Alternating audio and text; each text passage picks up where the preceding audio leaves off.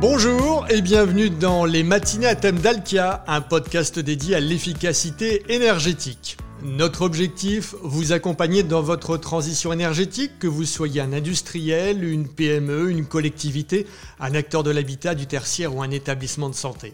Avec des experts d'Alkia et des témoignages de clients, nous vous ferons découvrir des offres et des innovations, des solutions qui valorisent la production locale d'énergie, les ressources des territoires et vous permettent de maîtriser vos consommations d'énergie.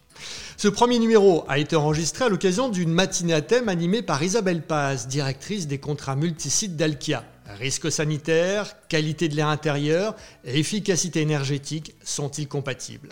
Quand on sait que nous passons 80-90% de notre temps en vase clos, cette question est évidemment primordiale, notamment dans le secteur de la santé. Avec nous, pour parler de ce sujet, Emmanuel Dupas, expert risque sanitaire d'Alkia, Eric Jeanne, technicien hygiéniste d'Alkia, Sylvie Vandrich, responsable technique et scientifique de l'ASPEC, l'association pour la prévention et l'étude de la contamination, et puis Didier Roustan, directeur marketing stratégique et innovation de Dalkia.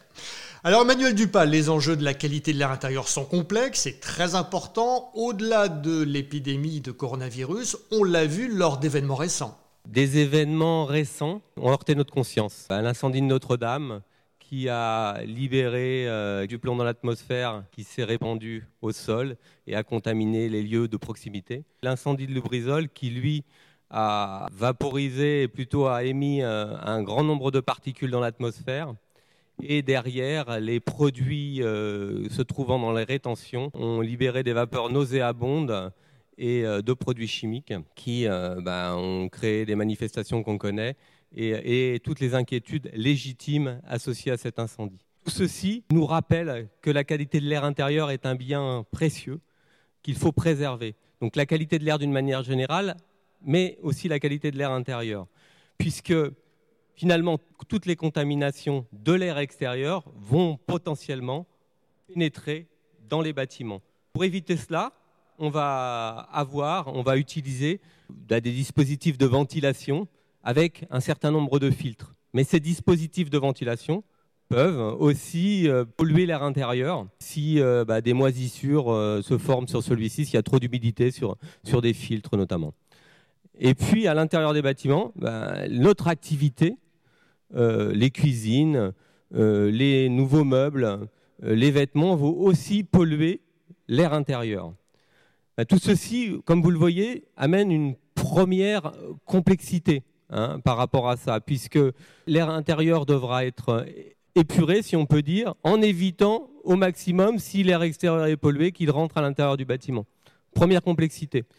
Deuxième complexité, c'est tous les polluants qu'il va y avoir à l'intérieur de, de, cet air intérieur. Je pense euh, notamment au formaldéhyde, qui euh, peut s'émaner des meubles et qui est un produit potentiellement cancérigène, même cancérigène avéré.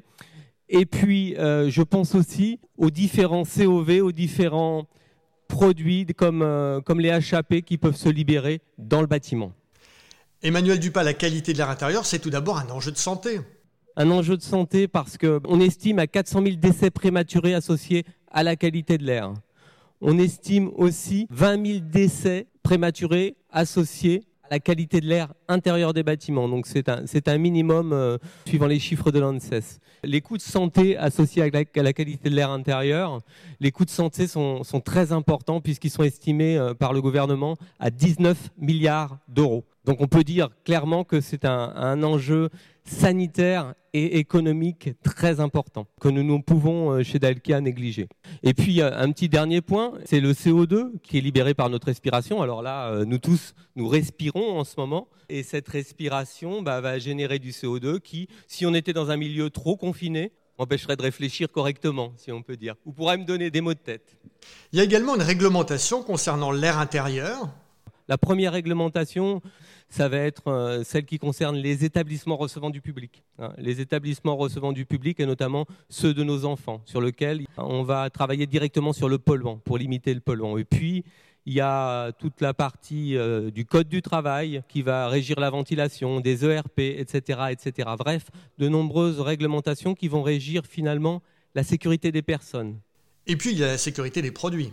La sécurité des produits, ça va être par exemple tout le domaine des salles propres, de la microélectronique de l'hôpital.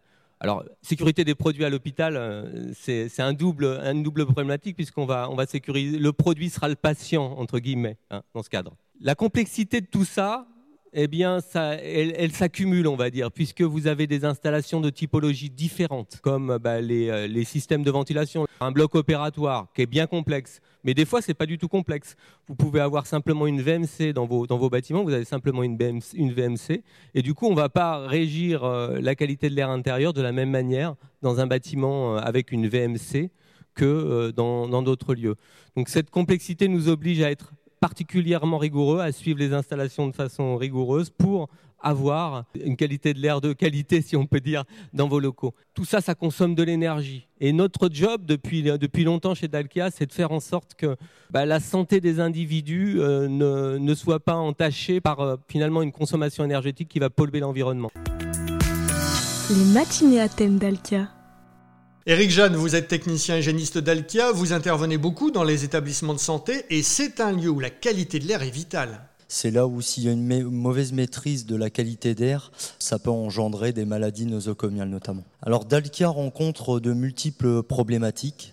en premier lieu, c'est le risque sanitaire et en deuxième temps, c'est les économies d'énergie. Alors je travaille au quotidien à la fois sur euh, la qualification de la salle d'opération en garantissant le risque sanitaire tout en proposant également des économies d'énergie. Concrètement, avec qui travaillez-vous? Je fais le lien en fait entre les services techniques et les services d'hygiène. Alors j'explique les problématiques d'hygiène aux services techniques et aux services techniques les problèmes euh, d'hygiène. Je m'appuie également sur les équipes en interne chez nous de Dalkia qui sont formées sur le CVC et qui gèrent et réalisent euh, les maintenances de nos installations pour augmenter nos compétences, on, participe régulièrement à des formations.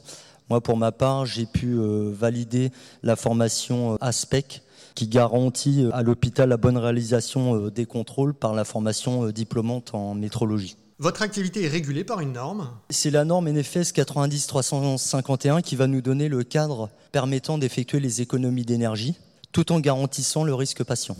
Alors, il existe trois modes de fonctionnement au niveau de la salle d'opération. Il y a le mode activité, le mode repos et le mode veille. Les conditions aéroliques euh, en, mode repos sont, suffisantes pour le dupliquer en mode activité. Ça permet une garantie du bon fonctionnement de la salle et du risque sanitaire. Alors aujourd'hui, il y a beaucoup d'établissements qui utilisent encore l'ancienne norme, donc avec des valeurs de taux de renouvellement euh, fortement élevés. Et on peut aisément faire des économies euh, d'énergie en ajustant par rapport à la nouvelle norme. Si on veut aller plus loin dans cette démarche-là, on peut mettre également en place le mode veille. Mais pour cela, ça nécessite de l'automatisme et notamment euh, une mise en place de, de plages horaires. Alors une fois tous ces paramètres modifiés, tous ces paramètres aéroliques, il y a une, nécessité de, requalifier la salle. Cette requalification de salle pardon, rentre dans le plan de surveillance euh, du bloc opératoire. Quelles sont les étapes à suivre? Dans un premier temps, pour aboutir à, ce résultat-là, il faut procéder à un audit complet de l'installation par des mesures de débit, de pression, de taux de renouvellement. Et une fois ces, ces, mesures euh, réalisées, on requalifie complètement la salle en faisant un comptage particulier, une cinétique d'élimination des particules et divers euh, prélèvements microbiologiques de l'air et aussi euh, mycologiques. Quelques exemples de résultats concrets obtenus à la suite de ces reparamétrages? Sur l'hôpital de, de, Valenciennes, on a pu faire un gain de 10% du site total en matière de chauffage, soit 30% du bâtiment.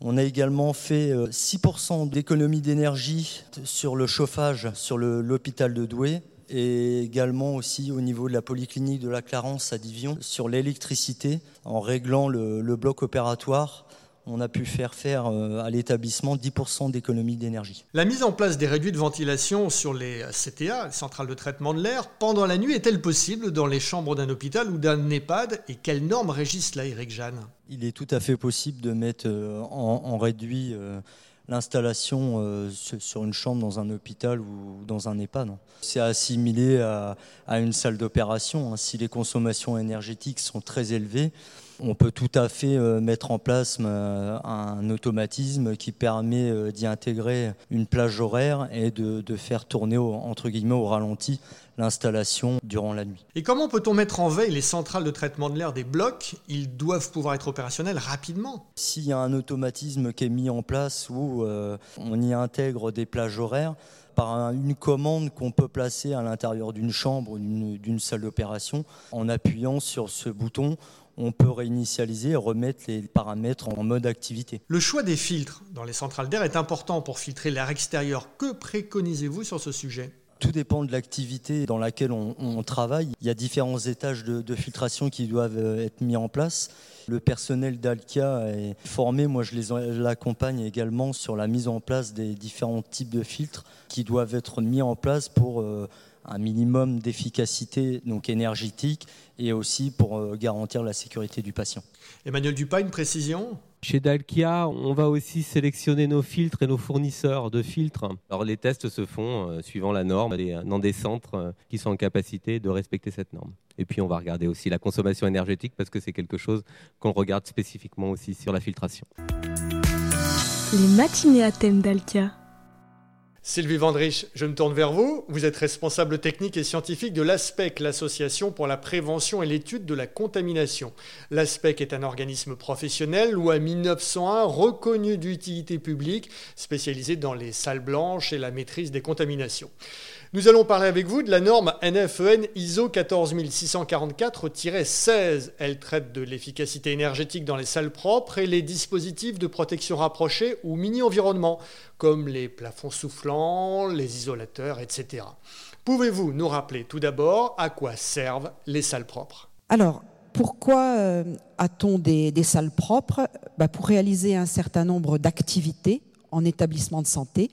Le soin au travers euh, des interventions au bloc opératoire, qui comportent à la fois les salles d'opération, les couloirs de circulation qui sont classés, mais éventuellement d'autres locaux, comme les dispositifs, euh, euh, les arsenaux, comme les vestiaires pour les personnes, pour l'habillage et le déshabillage. En pharmacie hospitalière, Là, on va trouver la préparation euh, notamment des anticancéreux, la préparation des anticorps euh, monoclonaux, donc du produit, et également des zones de stérilisation qui, elles, euh, vont permettre, je dirais, de préparer les dispositifs médicaux qui seront implantés dans le corps d'un patient au bloc opératoire, et également les chambres, des chambres un peu spécifiques pour les patients qu'ils soient immunodéprimés, donc on cherche à les protéger, ou au contraire à risque infectieux, donc un patient qui serait euh, par exemple atteint d'un virus, type un virus euh, Ebola ou autre. La nouvelle norme concernant la performance énergétique était attendue. Ce sujet de la performance euh, énergétique a fait l'objet euh, d'études euh, par le passé, notamment euh, chez EDF, qui a investigué l'industrie pharmaceutique, l'industrie agroalimentaire dans les années 2007, mais n'était pas encore normalisé de façon internationale. Et depuis juin 2019, on a cette nouvelle norme. Et l'intérêt est évident parce que les salles propres sont des environnements très énergivores, de l'ordre de 1,3 MWh par mètre carré et par an et donc n'échappe pas à la préoccupation qu'on peut avoir aujourd'hui, tout environnement confondu.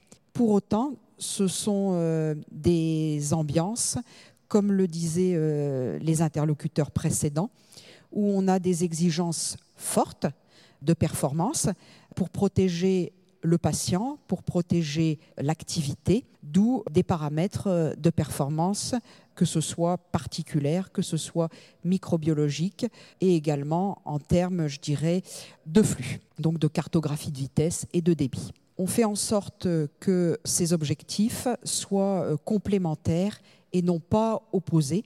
On a le devoir dans ces établissements de protéger un patient ou un produit, mais on ne peut pas échapper aujourd'hui à cette préoccupation de performance énergétique.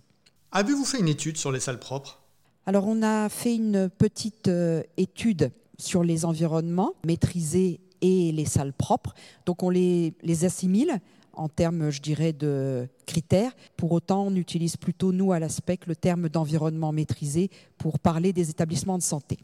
Donc aujourd'hui, la surface est relativement conséquente, puisque estimée à 1 million de mètres carrés sur 3,4 millions au total en France. Ces chiffres qui avaient été établis en 2016 ont été revus par un organisme qui s'appelle le CEREN, le Centre d'études et de recherche sur les énergies renouvelables, nouvelles, pardon, qui est un GIE, EDF, NJ, ADEME et d'autres partenaires. Et donc, euh, il a, par le biais euh, d'études d'enquête, de sondage, corroborer euh, les chiffres qui avaient été établis donc par la SPEC en 2016 sur l'industrie et les établissements de santé. Ce qui est important de noter, c'est que dans ces environnements de classe euh, particulière ISO 5, ISO 7, ISO 8, qui sont euh, les classes de propreté courantes en établissement de santé, l'ISO 5, donc a priori la classe de propreté qui va être la plus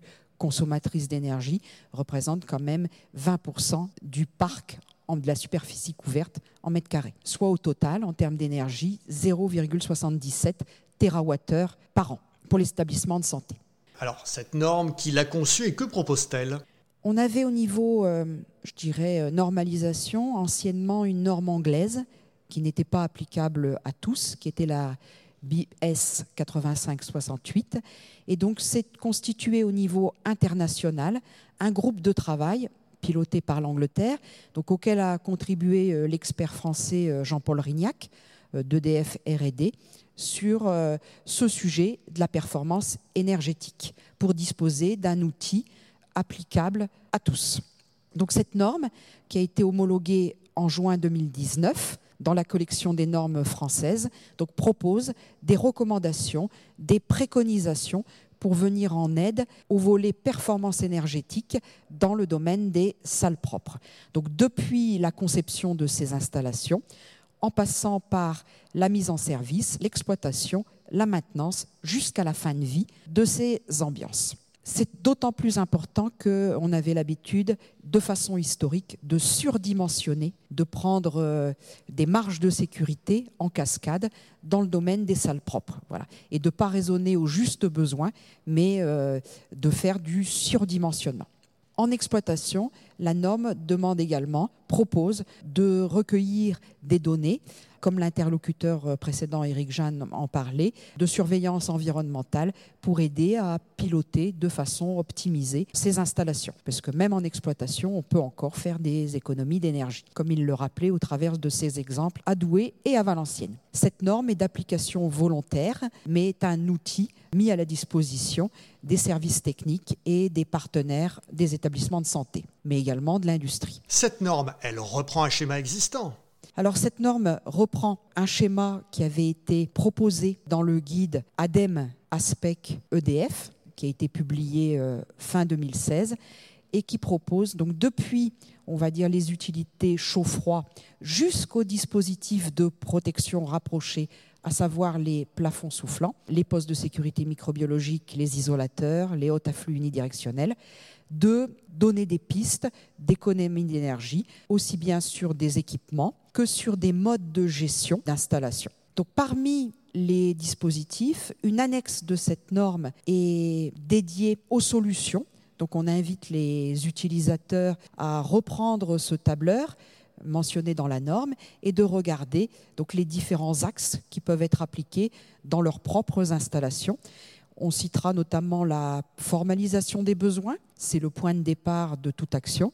Et on citera peut-être également la formation euh, du personnel, le personnel de maintenance qui doit être sensibilisé à toutes ces euh, opérations. Ces préconisations donc, ont été aussi déclinées d'une façon un petit peu différente dans le guide sur la performance énergétique, donc sur trois strates les utilités, la centrale de traitement d'air et ses réseaux aéroliques, et la dernière strate étant la salle propre avec ses équipements. Cette norme est donc un outil euh, très utile, Sylvie Vandrich. On peut dire que cette norme d'application récente, qui commence à implémenter les sites, c'est un formidable outil de dialogue. Dans cet univers des établissements de santé, on a des communautés de métiers très différentes, entre des médecins, des hygiénistes, des services techniques, des services maintenance, des maintenances euh, internalisées, des maintenances externalisées. C'est un moyen de se mettre autour de la table et d'échanger sur ce sujet de l'ambiance maîtrisée avec la contrainte de performance énergétique. On insistera sur le fait que l'outil de normalisation partie 16 peut être utilisé en exploitation mais également en conception. C'est sûrement en conception où la marge de manœuvre est la plus importante. Et en exploitation, ça peut servir, donc, comme on le disait, à utiliser des données, alors que ce soit des données issues de compteurs, des compteurs énergie, ou les données de la surveillance, donc cette fois-ci en salle, pour essayer de recaler les installations. On n'oubliera pas que le suivi de tous ces paramètres doit aider à la surveillance au pilotage de ces locaux très spécifiques. Pour tous ceux qui seraient intéressés sur euh, la performance énergétique, mais spécifiquement en salle propre, outre cet outil de normalisation, la partie 16 de l'ISO 14644, on rappelle qu'il y a également la norme NFS 90351, déjà abordée par les précédents interlocuteurs, qui a un paragraphe dédié à la performance énergétique, mais aussi la revue Salle Propre, qui a consacré euh, six ou sept dossiers à euh, la performance énergétique. Euh, le guide qu'on a évoqué euh, succinctement ADEME, EDF RD, ASPEC, et puis l'occasion lors de colloques techniques, de congrès Contamine Expert, la démarche avait déjà été initiée de faire partager des retours d'expérience vis-à-vis de la performance énergétique en salle propre. Quelles sont les voies d'économie d'énergie les plus couramment utilisées dans les salles propres des établissements de santé selon vous? Alors aujourd'hui, euh, dans les questions qu'on reçoit à l'ASPEC, euh, issues des établissements de santé, on s'aperçoit, et sur le volet de la performance énergétique, que c'est essentiellement la mise en place du régime euh, réduit ou régime veille pour des périodes où les salles ne sont pas utilisées. Donc on n'a pas uniquement aujourd'hui des blocs opératoires d'urgence H24. Pour cela, donc, on ne peut pas mettre en place le régime réduit. Par contre, pour tous les autres euh, locaux, que ce soit euh, les salles d'opération avec un programme prédéterminé ou que ce soit euh, des pharmacies hospitalières ou des unités de thérapie, on peut tout à fait imaginer pour ces installations d'avoir un, mode réduit. On trouve également l'usage d'équipements de meilleures performances énergétiques, que ce soit les moteurs IE3, des récupérateurs. Donc là, on joue sur le volet euh, équipement. Et également des modes de gestion avec euh, l'utilisation du free cooling, voilà, un dispositif qui permet en période hivernale de se servir euh, de la température froide que l'on a à l'extérieur. De quand datent les premières mesures d'efficacité énergétique en salle propre et quelle branche de l'industrie a été leader dans ce domaine? Alors là, on va quitter donc euh, l'univers établissement de santé pour aller euh, dans un des fleurons de l'industrie française, qui est l'industrie microélectronique. Donc, ce sont eux qui, euh, compte tenu des superficies de salles, je rappelle que Crawl en région grenobloise est de l'ordre de 30 000 mètres carrés de salles propres, les plus performantes étant en ISO 2. Donc euh, c'est cet univers-là, donc l'industrie microélectronique, qui a attaqué il y a plus d'une vingtaine d'années le sujet, donc pour des raisons essentiellement euh, économiques, on le comprend tout de suite. Et euh, je dirais que la première mesure qui a été faite, ça a été de réduire la vitesse de soufflage de ce qu'on appelle les FFU, les Fan Filter Unit. Donc ce sont des installations de diffusion d'air de qualité high level et donc on est passé de, à l'époque, 0,45 mètres par seconde, qui était la, vitesse euh, moyenne à 10 ou 15 cm du filtre, à 0,3 mètres par seconde. Et même aujourd'hui, on est descendu plus bas, aux alentours de 0,25 mètres par seconde. Pour les salles propres, quels sont les avantages et les limites de cette norme? Pour les avantages, on va commencer par le positif. Comme on le rappelait, c'est un formidable outil de dialogue, dans le sens où la norme a été conçue avec euh, des tableaux, notamment des tableaux de préconisation. Et euh, au moment, euh, je dirais, de la mise en, en action d'un plan, on peut tout à fait imaginer de reprendre toutes ces préconisations et entre les différents interlocuteurs, que ce soit les services techniques, que ce soit la maintenance, que ce soit euh, des pharmaciens, des hygiénistes, s'opposer et regarder euh, ce qui est applicable euh, dans une installation. Alors il est clair que les pharmaciens, les hygiénistes seront plus intéressés par les paramètres de performance que par le volet de la performance énergétique, mais on peut imaginer les avoir autour de, la table pour euh, réaliser cet exercice qui ne doit pas être confié uniquement aux, techniciens, puisque, euh, on le rappelle, les, dispositions vont jusqu'aux équipements de protection rapprochés. Voilà. Et de toute façon, à un moment donné, si on joue sur les paramètres, que ce soit des taux de brassage horaire, etc., on aura besoin euh, d'avoir l'aval de tous. Voilà. Donc autant que le dialogue soit je dirais, instrumenté dès le départ. Avec cette norme, on s'intéresse également aux besoins réels. Alors ça, c'est plutôt peut-être sur une installation nouvelle, mais euh, on a beaucoup fait de surdimensionner, on a beaucoup euh, mis des activités à l'intérieur de grandes boîtes. Aujourd'hui, euh, la démarche, et d'ailleurs la, la, partie 4 sur la conception de la série ISO 14644 ira vers cette démarche-là.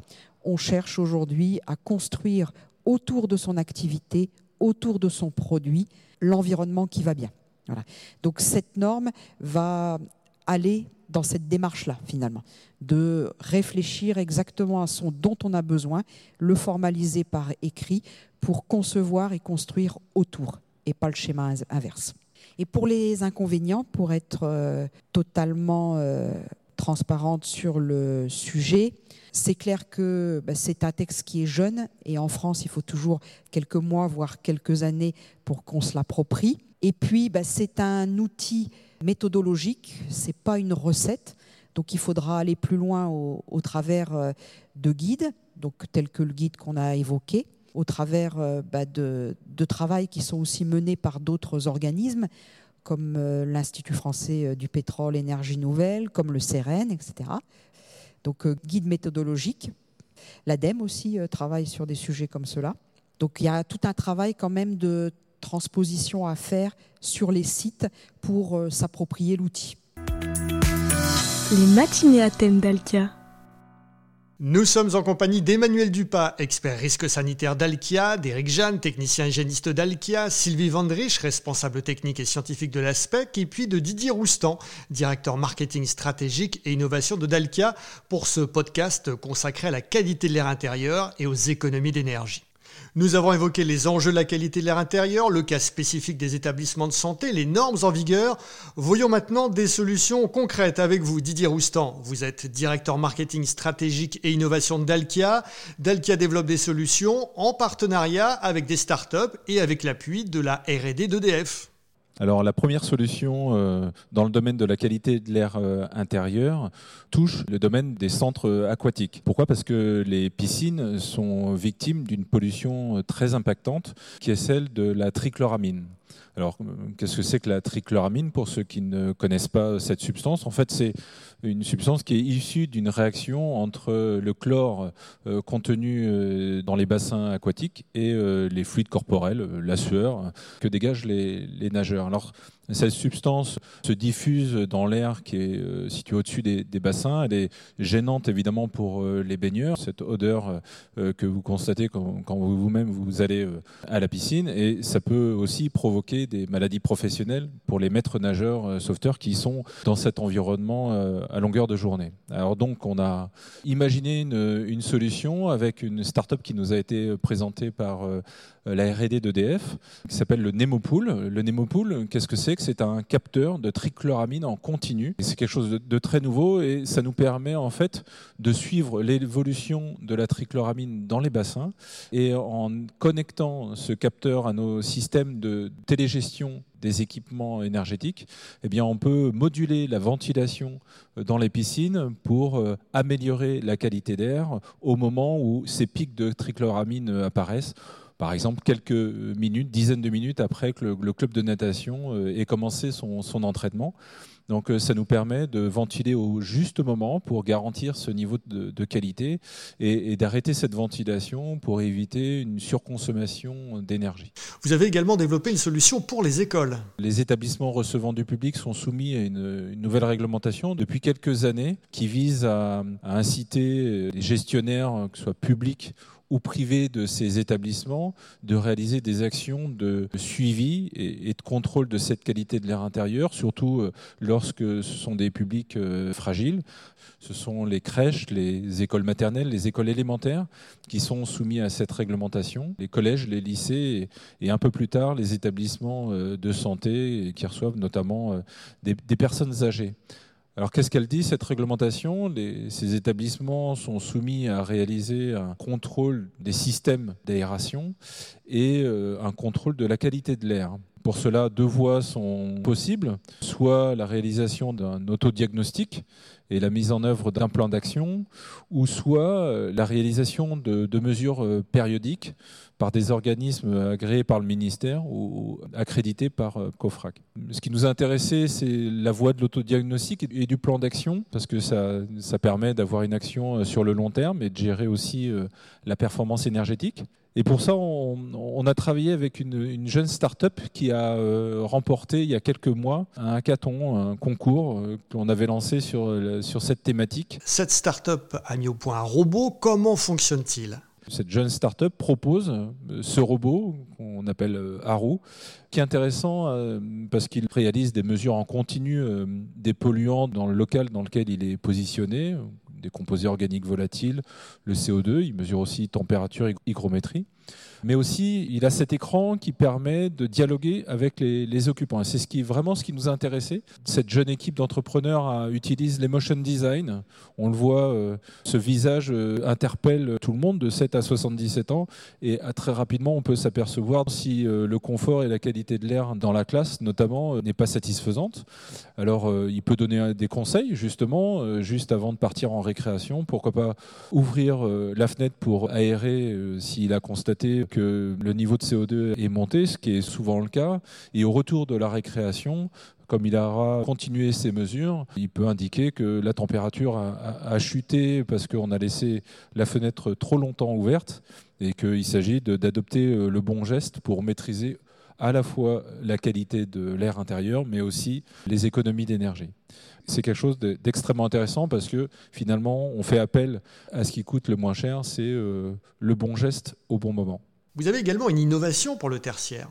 Nous avons lancé il y a, quelques mois une offre autour de l'hospitality management qui s'intéresse au confort et au bien-être des bénéficiaires dans les locaux que Dalkia exploite dans le domaine du tertiaire.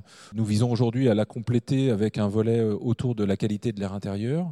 Nous appuyons euh, sur l'expertise de la R&D d'EDF qui a euh, développé des modèles de diffusion de la pollution tant dans l'environnement externe que dans l'environnement interne. On voit la recomposition des produits chimiques et leur diffusion dans l'urbain. Ça permet de montrer la dynamique de l'impact de ces pollutions dans l'environnement proche des bâtiments et les modèles de diffusion internes dans, le bâtiment permettent de voir en fonction de l'occupation et des moyens d'aération qui sont mis en œuvre, de quelle manière va se diffuser et propose des solutions pour euh, traiter ces pics de pollution et pouvoir concevoir des bâtiments qui pourront répondre de façon dynamique à, euh, ces problématiques de qualité de l'air euh, intérieur. Quel est le coût de ces trois systèmes, Didier Roustan? On est à des degrés euh, différents de maturité. Le premier, Nemopool, c'est quelque chose qu'on commercialise. Alors, euh, toujours euh, compliqué de donner un prix définitif parce que ça dépend beaucoup de la durée d'ouverture, par exemple, du, centre aquatique, mais on est autour de quelques milliers d'euros par an pour l'utilisation de cet équipement. Alors c'est vrai qu'il faut mettre en rapport avec le, préjudice subi par un, arrêt d'exploitation d'un centre aquatique euh, si on arrive à des niveaux de pollution euh, trop élevés. Et puis c'est aussi, euh, je, je, vais le souligner, la mise en place de ce type d'équipement nous permet d'avoir une vision très très précise du fonctionnement aérolique de la piscine et bien souvent on réalise des économies d'énergie très substantielles dès lors qu'on met en place ce type d'équipement et, et qu'on les associe à des, systèmes de, régulation ou même de récupération euh, d'énergie euh, sur ces centres aquatiques. Le deuxième exemple avec Haru dans les écoles, là aussi on est sur une mise en œuvre euh, complète de la phase de diagnostic et l'accompagnement des équipes enseignantes pour la mise en œuvre de ces systèmes qui sont aux alentours de, quelques milliers d'euros par an. Le retour sur investissement est donc assez rapide. Quand on prend en compte effectivement les, ne serait-ce que les économies d'énergie qu'on arrive à, à mobiliser, effectivement, c'est rapide. Merci à vous, Emmanuel Dupas, expert risque sanitaire d'Alkia, Eric Jeanne, technicien hygiéniste d'Alkia, Sylvie Vandrich, responsable technique et scientifique de l'ASPEC, l'association pour la prévention et l'étude de la contamination, et puis Didier Roustan, directeur marketing stratégique et innovation d'Alkia. Merci d'avoir participé à ce podcast, Les matinées à thème d'Alkia, consacré à la qualité de l'air et aux économies d'énergie, notamment dans les établissements de santé. Si vous souhaitez en savoir plus sur les offres d'Alkia ou contacter un expert, rendez-vous sur le site dalkia.fr.